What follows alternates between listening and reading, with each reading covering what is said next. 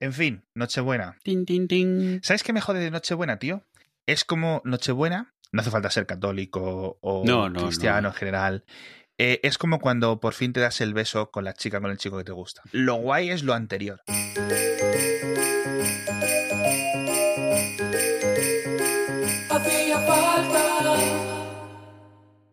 Lo guay es el mes anterior a la, a la Nochebuena. Y a partir de ahí ocurren dos cosas.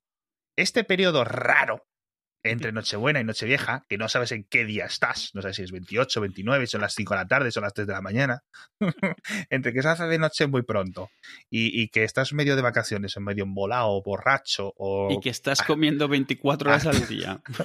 Exacto, eh, vas ahí como un balón.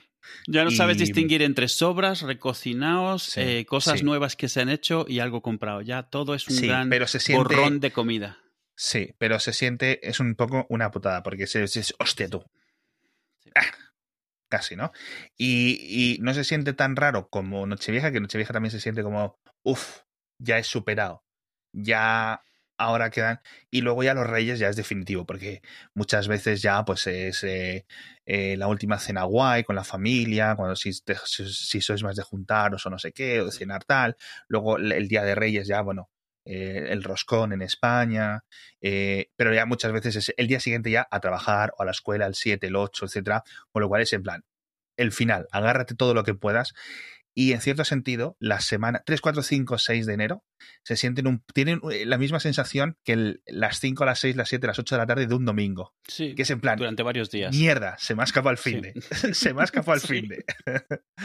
Sí, la verdad es que los tres festivos estos estaría bien que estuvieran distribuidos a lo largo del año, uno cada cuatro meses. Tienen mucha gracia. Es que realmente es como ir todo atropellado. Una vez que empiezas, son tres semanas muy atropelladas. Sí, pero si, si fueran así, a ver, hay, hay cosas así. Por ejemplo, tienes la Semana Santa tres meses después. ¿Qué es esto? Es como un tercio de la semana, un tercio de las Navidades, la semana, ¿sabes? Este año. Sí, sí. Eh, sí, sí. Pero aquí puesto también es muy de comer, muy de familias, muy de no sé qué. En algunas zonas de España el 15 de agosto también es muy potente en ese sentido de suelen ser las fiestas de muchos pueblos, ¿no? Sí, es la temporada. Eh, suele juntar mucha gente, mitad de verano, pero la Navidad eh, tiene todo el material, ¿no? La gracia de los regalos, la iconicidad de los mitos, eh, las celebraciones, las familias, el frío, el... no sé. Es gracioso, además, la Navidad está al fin de año y no puedes evitar sentir que llevas trabajando todo el año para eso, para Navidad, no para Nochevieja.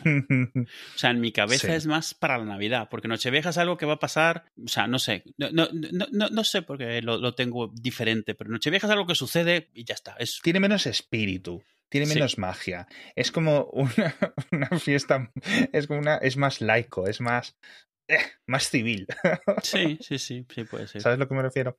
Entonces, eh, está guay, pero a mí lo que me gusta es la, la Nochebuena y, y el, día de, el día de Navidad menos, pero la Nochebuena y los días anteriores es lo que me gusta. Y el otro día te quería preguntar, porque claro, estaba diciendo que es en otoño, no sé qué, no sé cuánto, que esa es la gracia, en, en Euro, eh, la, la concepción eurocentrista de la Navidad, ¿no? ¿Cómo es una Navidad, tío, en un clima tropical como en Venezuela? O sea, porque estás ahí a 25 grados o a 30. Algo, y, y 30. sí. algo, algo gracioso es que, aunque estás a esa temperatura, estás en mangas de camisa o con- desnudo de la cintura para arriba, la temática sigue siendo de renos, nieve, árbol de Navidad con cositas. O sea, es igual de invernal la temática, aunque estés en pleno Ecuador, que es donde, donde vivíamos en Venezuela.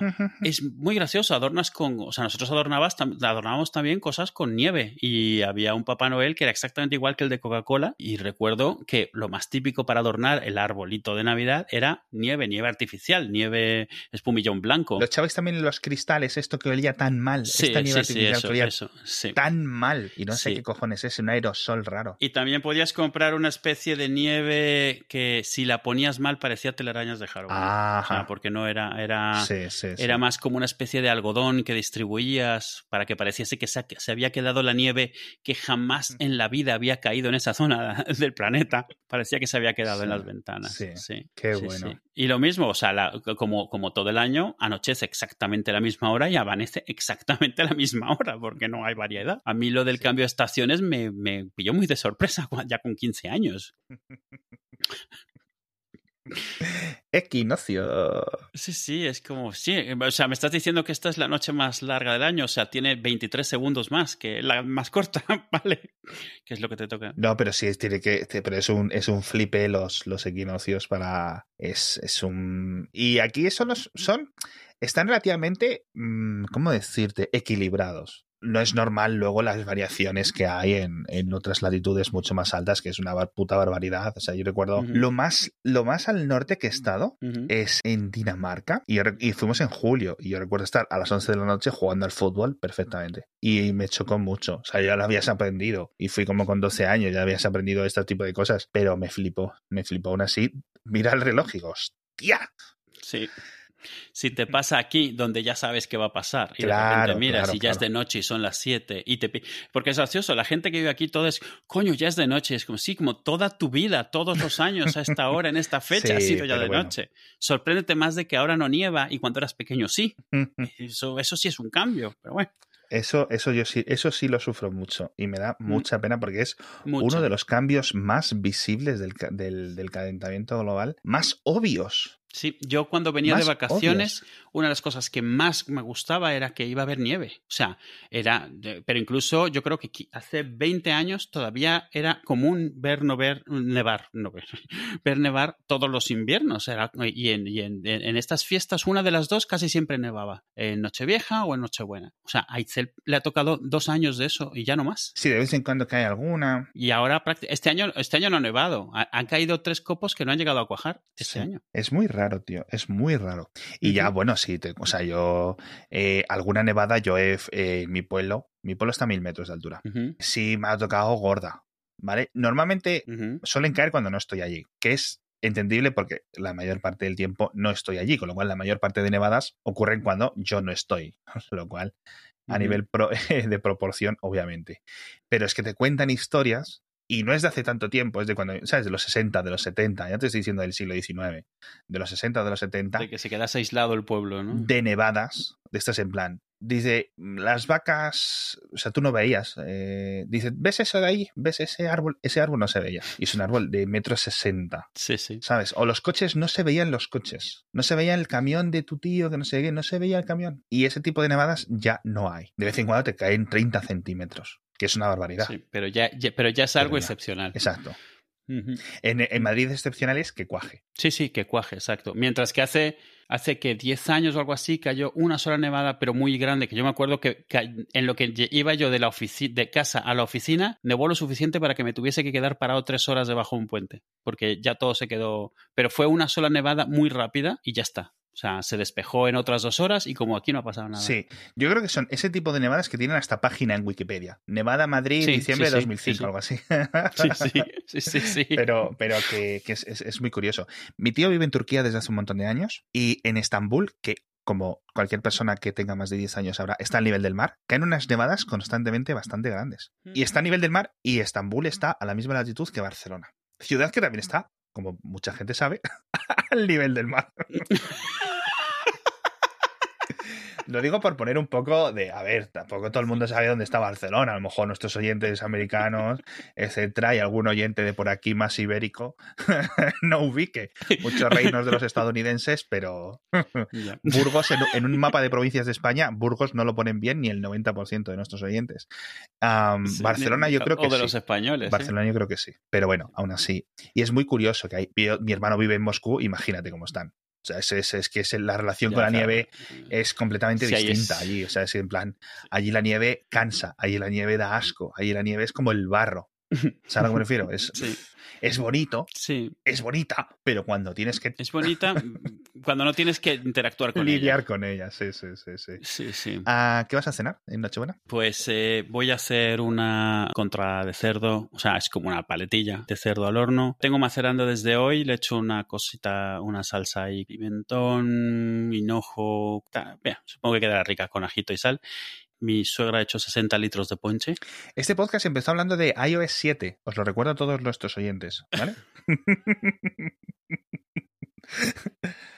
Hostia, pues ponche. no- nunca, nunca. eh, ponche. ¿Qué tipo de ponche? ¿Qué cojones es ponche? Yo, ¿Qué es Bueno, ponche? eh, Nunca he ¿sabes quién es el primero que lo ha preguntado muy escéptico? Ha dicho Alan que si era el ponche de las fiestas de los Claro, el high schools ponche- el americanos. ponche rojo, el, el, Claro. el Gatorade. Le digo, este. no, hijo, es, eso, eso es Kool-Aid. Eso no es, eso no es ponche. No, el ponche en México es, eh, imagínate, ellos le llaman té de frutas cuando te lo intentan explicar, lo cual no ayuda mucho. Es como, imagínate un perolo en el que cabe un niño, en el cual hay caña de azúcar, guayabas, eh, manzanas, eh, naranjas, todo tipo de, de- de frutas ahí hirviendo durante muchas horas. Ujú. También ciruelas pasas, eh, azúcar, pero no azúcar normal, sino azúcar, eh, eh, el que es antes de que esté refinado, que allí se llama panela o se llama papelón en Venezuela, que aquí no sé cómo se llame, pero es un poco como mascabado, pero antes de eso, justo antes de refinarlo, cuando todavía no es blanco, que es marrón, esencialmente. Y le echan de, de eso hirviendo horas y horas, y es algo de lo que vas, lo dejas ahí, ni lo refrigeras ni nada, porque ¿dónde metes un de ese tamaño? Entonces vas tomando, pero luego le sigues echando agua y frutas y sigues haciéndole más a lo largo de los días, hasta que llega un momento en el que dices, bueno, tiramos los 30 litros que quedan. Claro, ya- claro. ¿El azúcar sin refinar es el azúcar moreno? Sí, pero yo creo que es antes de ser azúcar moreno, porque normalmente no lo puedes comprar en grano, lo compras en bloques. Mm, O sea, ah, es, bueno. es un azúcar que realmente es lo primero que sale de exprimir la caña, pero todavía no tiene ningún tipo de refinamiento. Entonces lo compras en bloques. En, en México lo compras en una especie de conos.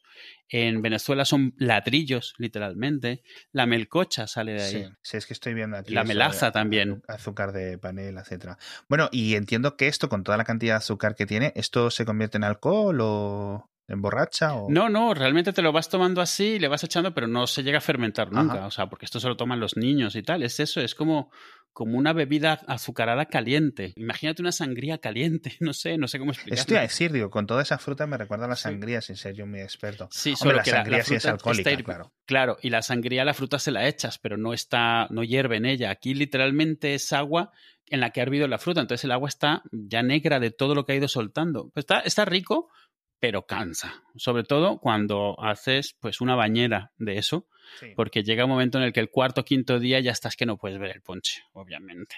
¿Sabes? Además de que te has metido ya para entonces unas 7000 calorías de ponche. Está rico. Y hay gente que le echa aguardiente al ponche, claro. Ya, ya imagino. Ya, ya, ya. Que- Oye, pues tengo curiosidad, tengo curiosidad por probar eso. ¿Sabes que el, ahora que hablamos de la sangría, al, en, en León, no sé si es una zona, es una cosa exclusiva de León, eh, hace una cosa que es limonada. Le dicen limonada. Es muy parecido a la sangría. No sé si es específicamente lo mismo que la sangría con otro nombre o si es una cosa parecida, pero se le dice limonada. Y es muy curioso porque se hace Ujú. muy, muy, muy, muy parecida. De hecho, voy a buscar un poco a ver cómo es eso. Así se hace la limonada de vino, que es típica de León durante la Semana Santa. Tal. Es que yo pensaba que mis tíos y mis abuelos y tal lo decían de forma irónica. Vamos a tomarnos limonada, como diciendo, vamos a pillarnos una chuza, vamos a decir que es Fanta Limón, ¿no? Yo eso es lo que, lo que pensaba yo, ¿no? Esto es como, como el té helado de Long Island, que yo toda la vida pensé que era un té con algún tipo de alcohol Sí. y no tiene nada de té. Son 26 tipos de alcohol sí, juntos en una copa. Sí. Ingredientes: dos botellas de vino, medio kilo de azúcar, cuatro naranjas, tres limones, uno o dos plátanos, dos o tres canelas en rama, contro u otro licor y obviamente pues Sí. mucha agua. Entiendo que es muy parecido. Son diferentes variaciones. Vino con control. Bien, Esto obviamente pues sabe muy dulzón, claro. claro. Esperemos que es todo, es todo muy parecido. frutas, el control, el medio kilo de azúcar. Sí, sí. Sí, pero esto todo es lo mismo. Es una bebida con muy alto contenido calórico. Eh, no sé si esta será fría, supongo. Esta es caliente, pero. eh, este. No sé. este- Está rica al principio, ¿eh? No te creas. Y además te calienta. el- Eso sí, te calienta el cuerpo enseguida, porque entre el chute de azúcar y que está caliente cuando lo- te lo sirves, porque es como un té, eh, te calienta mucho. Pero eso cansa después de un rato. Pero bueno, además va cambiando el sabor con el tiempo, porque no porque fermente, sino porque le puedes ir echando más frutas, le echas más agua, le echas un poco más de azúcar, le Sí. vas, metes canela, o sea, le va- le- lo sigues haciendo, es como un, un- un- un té vivo. va- Qué curioso. Qué curioso. Pues yo aquí nosotros, Y luego el 25, porque una de las costumbres más extrañas que tenemos en esta casa es que se cocina igual de mucho el 24 que el 25. Sí, sí, claro, claro. Entonces, el 25 comemos pozole, que es una cosa de México que usa maíz de este gigante tamaño pulgar, que es como una especie de caldo con ese maíz, tiene cerdo, tiene varias cosas, está muy rico es muy de allí. Entonces compramos una lata de arroz Estoy, pozolero, estoy viendo le pozole, que has dicho que es eh, maíz. Ah, el grano de maíz es gordo, vale, vale. El vale, ma- vale. grano es súper grande. garbanzos aquí de le- lo grande que son, ¿no? Sí, sí, es gigantesco. Se llama maíz mote, se usa en varias partes de Latinoamérica. En México se usa para hacer pozole. Y está muy rico. Parece ramen, hemos esto, es, comprado una esto es lata. ramen mexicano, a mí no me mientes. Sí, sí, porque tiene todo ahí metido, mezclado, igual que los ramen, sí. Os habéis a- Y apropiación rico. Totalmente. México cancelado. Y hemos, hemos comprado una lata que tiene como para 16 porciones y han decidido que las van a hacer todas porque no vamos a tirar el Claro, maíz. y de claro, hecho, claro. mejor tirar el maíz que tirar 8 porciones enteras de esto. No, vamos a hacer todo, Qué todo, rico, toda qué cantidad. rico. Está muy rico, Oye, está muy pues rico, no pero no tenemos meterlo, así que va a haber que comer mucho. No estamos tan lejos, pues si te quieres acercar y nos hacemos un, un intercambio de platos para la cena del 25, yo te doy lo que me sobre Pues mira. y tú me das pozole de este. ¿Tú qué vas a hacer? ¿Qué vais Cordero, a hacer vosotros? cordero y gulas. Es que Ainhoa siempre come gulas, tío. O sea, es que eh, siempre, siempre, siempre, siempre, siempre gulas. Al final, eh, es que esta es una de las épocas con más tradiciones que se. Tradiciones entre comillas, de que. No, no, no. De, de cosas que haces siempre todas las navidades. Es, es- yo creo que todas las familias tienen lo que siempre hacen en las Sí, navidades. Sí, sí, sí. A ver, eh, Ainhoa siempre es esto y caviar. Claro, mi hermano estos últimos años ha ido trayendo, este año no viene, pero caviar de Rusia, eso es una puta locura. O sea, es que aunque no te guste el caviar, Ya no eso puedes comprarte el de aquí. No, no, a ver, el de aquí está bien, eh, el que no es cutrillo, o no son huevas de no sé qué otra cosa. Sí, o sea, claro. tú puedes ir a una tienda y comprarte un caviar decente, ¿no? Una tienda gourmet o lo que sea. Pero es que, claro, Sí. Aquello es. O sea, incluso lo que no te gusta el caviar, te gusta esa mierda, tío. Sí. O sea, es que es una, una sota eh, locura. Y nada, haremos eso, que es un poco mezcla y tal. Ainhoa no creo que pruebe mucho el cordero, así que estará a las gulas, le gustan, le flipan. O sea, gulas que con un poco de ajo, un poco de no sé qué, y ya, ya la. Así al ajillo. Sí, ¿no? es que tampoco tiene mucho misterio y es la misma cosa que a lo mejor lleva comiendo 20 años o 30 años. No nos Es, complicamos. es gracioso que ya nadie ni siquiera se plantea comer angulas, porque no. Yo recuerdo cuando empezaron a salir las gulas que había mucho purismo Cierto. de no es lo mismo, no es lo mismo. Mi padre una vez compró en Venezuela, súper raro encontrar un bloque de angulas congeladas eh, y estaba todo contento porque yo creo que no comía angulas desde hacía 10 o 15 años y la chica que nos limpiaba la casa las tiró porque pensó que es que a lo que había en la nevera Oh. le habían salido bichos Uh, claro, claro. y lo tiró. Las angulas son crías Sí, de un pescado. De anguila. Las gulas es, surimi. exacto, pasta Sí, sí. hecha dada forma, espaguetis de pescado, por decirlo de alguna forma. Muy rico, muy rico. Pero Sí, sí, está rico. sí. por eso las angulas son tan caras, ¿no? Entiendo. Claro, y yo, a ver, yo no sé si ya hoy en día ni siquiera se venden ya más, porque al ser cría, no crías, pero bueno, son alevines de, de anguila, a lo mejor es que ya directamente está prohibido. Sé que en su momento era muy polémico. A lo mejor sí. le ha pasado como a las tortugas, que ya Ah, no se, claro, ya claro. se permite comer Sí, tortuga, ya, ni sopa de tortuga. Ah, la angula es el, el, el alevín de la anguila, por la Wikipedia. O sea, es el pez de la... me parece curioso todos esos eh, animales que tienen nombres específicos para sus etapas, ¿no? Como el caballo, potro, Sí, caballo, tal. sí, y otros que son más en plan, tú eres este animal. la, Y lo vas a hacer siempre. la hembra no tiene un nombre distinto, el macho no tiene un nombre distinto, los, los jóvenes, ¿no? Es en plan, tú eres... A mí me llamó la atención descubrir que en inglés Kid Kaide es el nombre de los cabritillos. Sí, cierto. O sea, eh, a los niños les viene de ellos, o sea, de- no al revés. O sea, Qué bueno. Y, y también que a los, los nombres de las ballenas son iguales a los de las vacas. O sea, la ballena macho es un bull y la ballena hembra es una caupa. Ah, sí. O sea, es como, ok. Qué sí. bueno. No sé de dónde venga. Esas cosas que es lo que dices, esto que alguien ha decidido que aquí vamos a distinguir, vamos a llamar diferentes a los jóvenes o a las chicas, porque sí, porque ya está. No hay una razón. O es como, como en México que se hace lo mismo que en Estados Unidos, que no dices eh, carne de cerdo ni carne de vaca. ¿Qué dices? carne de res y carne de puerco. Ah, claro, claro. Existe esa distinción para alejar el animal de lo que comes. Sí, cierto. Que si mal no recuerdo, alguna vez leí que viene del francés o algo así, pero que en Estados Unidos se hace. En Estados Unidos se dice beef y pork. En inglés viene del francés, por un tema clásico. Pues eso, viene de ahí, claro. Y al final se hace lo mismo. me hace gracia porque es eso, la carne de res, que ya me suena como la carne de nada, ¿vale? y luego la carne de puerco. Pero el pescado es pescado. Ese no es un problema, no es ningún problema. El pescado está pescado. Ya está. Sí, es pescado. Pero no es pez, es pescado. Pescado. Qué bueno.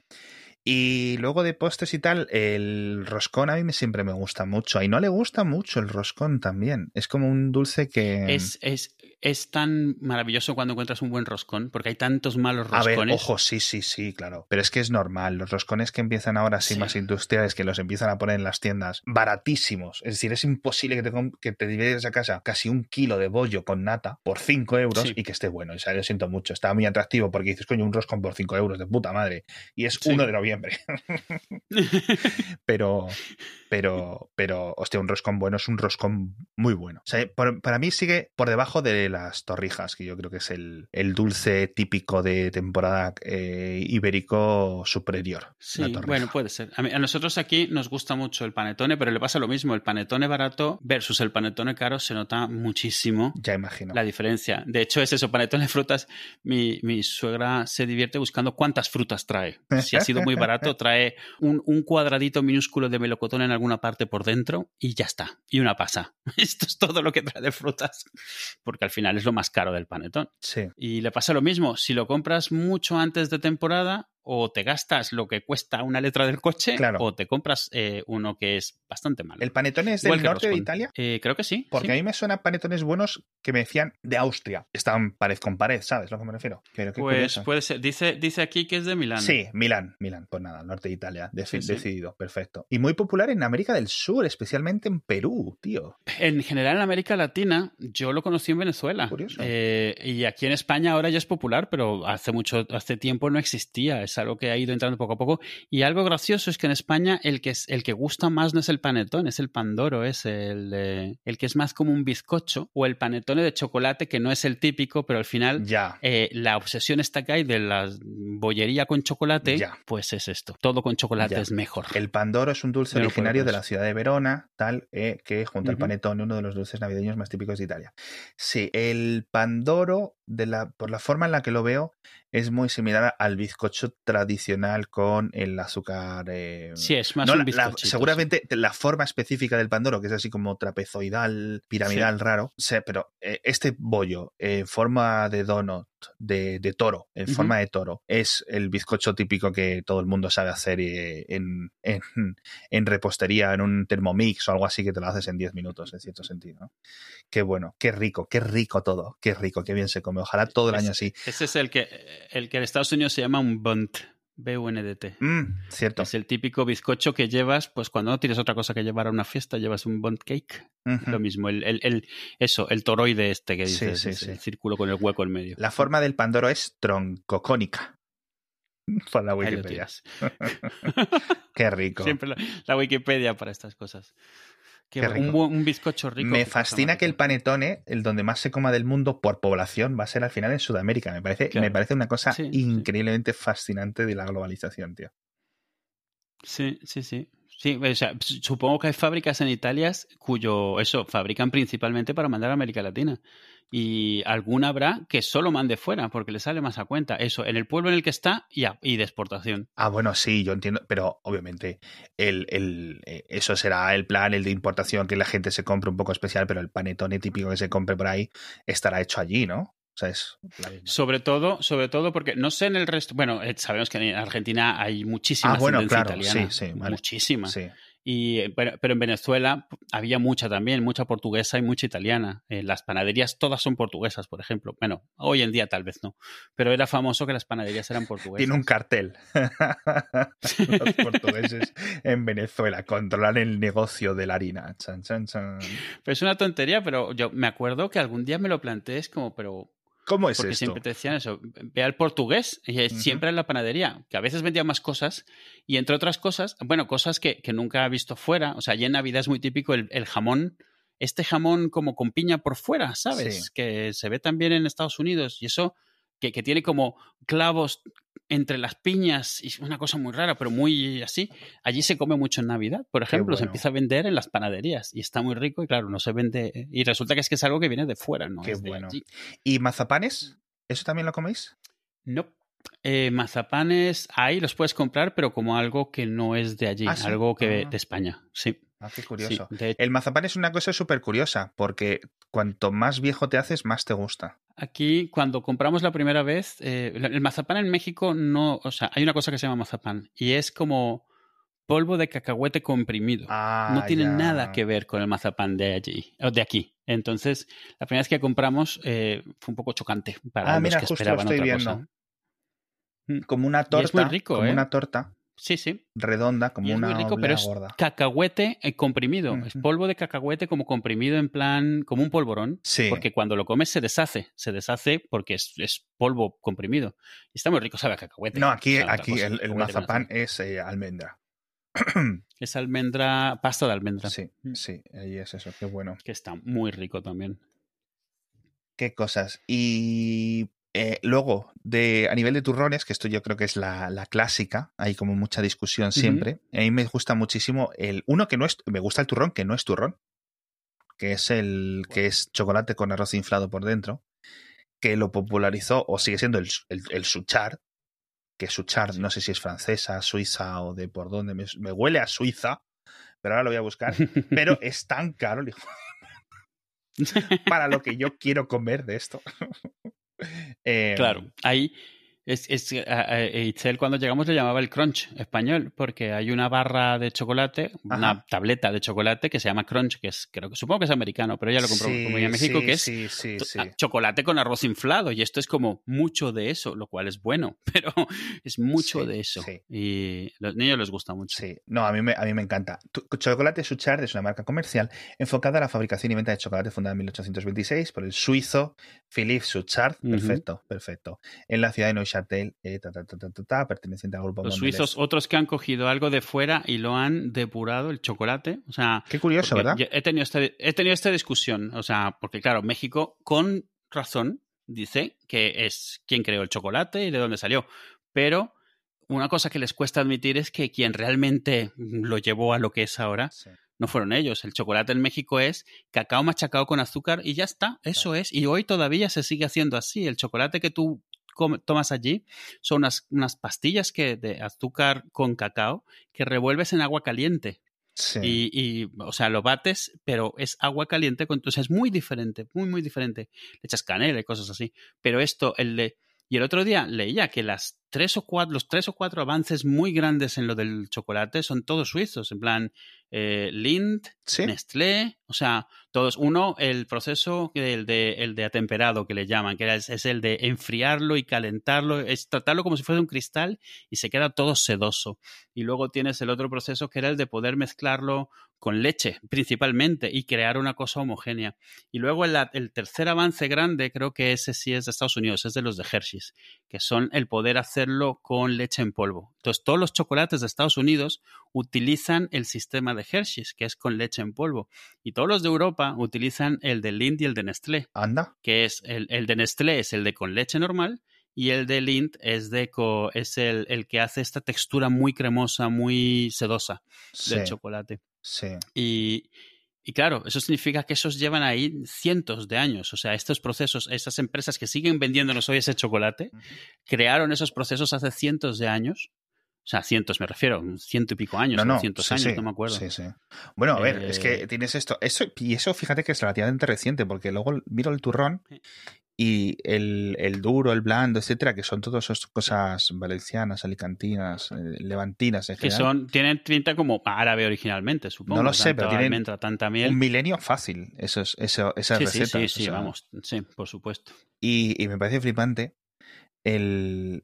Y de pequeño, de nuevo, no te gustan. A mí no me gustaban ni el blando ni el duro.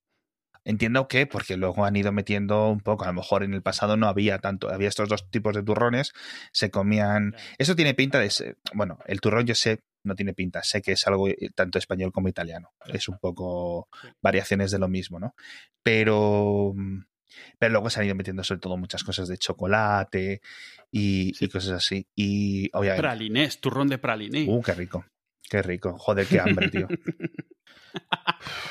Qué mal lo estoy pasando. Pues yo el turrón blando lo conocí bastante mayor y, y inmediatamente mm, odié todo el dur- turrón duro que me habían hecho comer sí, hasta entonces. el turrón duro Sí, tiene su porque me- momento. Sí, tiene su cosa y el crunch y tal. Pero es que tienes que saber para- comerlo. Tienes que saber comerlo. Tú te piensas que es una chocolatina. El turrón, el turrón duro, el, el- el que tiene las almendras gordas enteras. Sí, y sí, sí. obviamente, pues eso. Y la oblea sabe raro.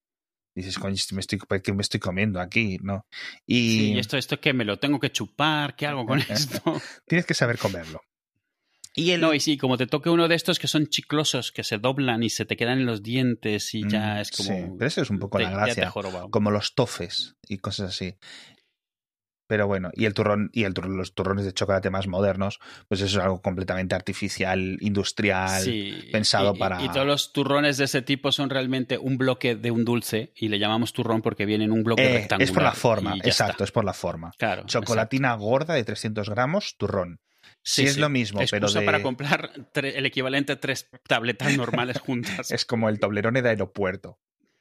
Sí, sí, sí. Ese que solo compras porque ya estoy en el aeropuerto, coño, ¿dónde lo voy a comprar si no? Y es el único momento en el cual te permiten comprarte un kilo de chocolate en Estaría, un solo bloque. estaría guay. ¿Te acuerdas cuando lo de los discos los discos discos vegetales a las hamburguesas? Ah, sí, sí, sí. Estaría guay que los toblerones, por ley, una ley europea de esta del Parlamento, se les denominará turrones prismáticos. y a tomar por culo. Y por ley. Y no puedes decirles. Alguien hay una empresa ha estado haciendo lobby durante tres años. Ay, En fin. prisma de pasta de cacao. Qué gracia. Es que es, es graciosísimo, tío. En fin. Feliz Navidad, Sí, cuando pones a los ingenieros a poner nombres. Feliz Navidad. Feliz Navidad, pasadlo bien, a todos. pasadlo Gracias a todos. todos como hayáis podido. Muchas gracias por acompañarnos este año. Ah, no sé qué más decir, la verdad. Ha sido un año muy jodido. Y sé que para muchos oyentes, Un año, muy. un año muy jodido, unas navidades muy raras. Muy Esperemos que lo estáis pasando tan bien como os dejen las circunstancias, porque bueno. Sí, la verdad es que sí. No me quiero poner a llorar, pero sí Mm. sé que de buena, de ciencia cierta que, que muchos oyentes han, han tenido, como muchos españoles, como muchos mexicanos, como muchos de todo el mundo, han pasado un, un 2020 muy jodido. Muy jodido. Son muchos muertos, tío. Todos nos ha pillado algo de cerca. Y hay alguna gente que ya ha aparecido ya que se ha ensañado eh, el mundo un poco con, con él. Pero bueno. Esperemos que nos vacunemos pronto. Tenemos más episodios, tenemos más cositas, tenemos muchas cosas que contaros. eh, así que eh, iréis oyendo hablar de nosotros. Felices fiestas y eh, nos vemos el, ya digo, en los próximos días. No sé muy bien qué más decir, eh, porque como vais a seguir escuchándonos más, no quiero deciros feliz año nuevo, etcétera. Ya os lo diremos en, en otros, en otros episodios.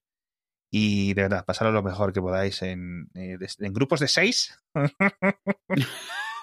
en grupos de seis. eh, De allegados, de seis de allegados. seis allegados. No hagáis el tonto. Sabéis que lo vamos a pagar en, en enero. Vamos a intentar que la colleja que nos va a meter, esa tercera colleja que nos va a meter el 2020 ya en el, en el descuento, ya en enero de 2021 nos va a meter una el hostia. tiempo extra. Y algunos expertos dicen que, que es posible que sea la más jodida de todas. Así que ya sabéis, Sí. cuidaos porque Ya, ya hemos llegado hasta allí, hagámoslo bien al final ya. eh, intentad pensar en, en- eh, con perspectiva, con perspectiva, en, en, en todo, ¿vale? Un abrazo chicos y chicas. Un abrazo. Tocotó.